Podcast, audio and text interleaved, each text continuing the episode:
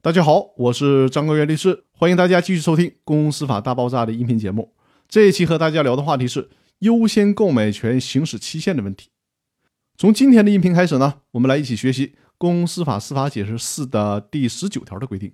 我们还是先来看一下这条司法解释的原文：有限责任公司的股东主张优先购买转让股权的，应当在收到通知后，在公司章程规定的行使期限内提出购买请求。公司章程没有规定行使期间，或者规定不明确的，以通知确定的期间为准。通知确定的期间短于三十日或未明确行使期间的，行使期间为三十日。从以上的这个司法解释条文，我们就可以看出，这条规定了优先购买权的最低行使期限是三十天。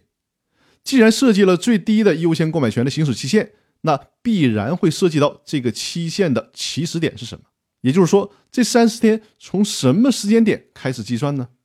这条司法解释的规定是在收到通知以后。我们还需要借鉴一下《公司法司法解释四》的第十七条。这个条文在之前的音频当中已经跟大家解读过了，就是通知的方式既可以包括书面的通知，也可以包括其他合理的方式。比如说，股东隔壁老王在微信上向另外一个股东小明发出通知，说他要转让股权了。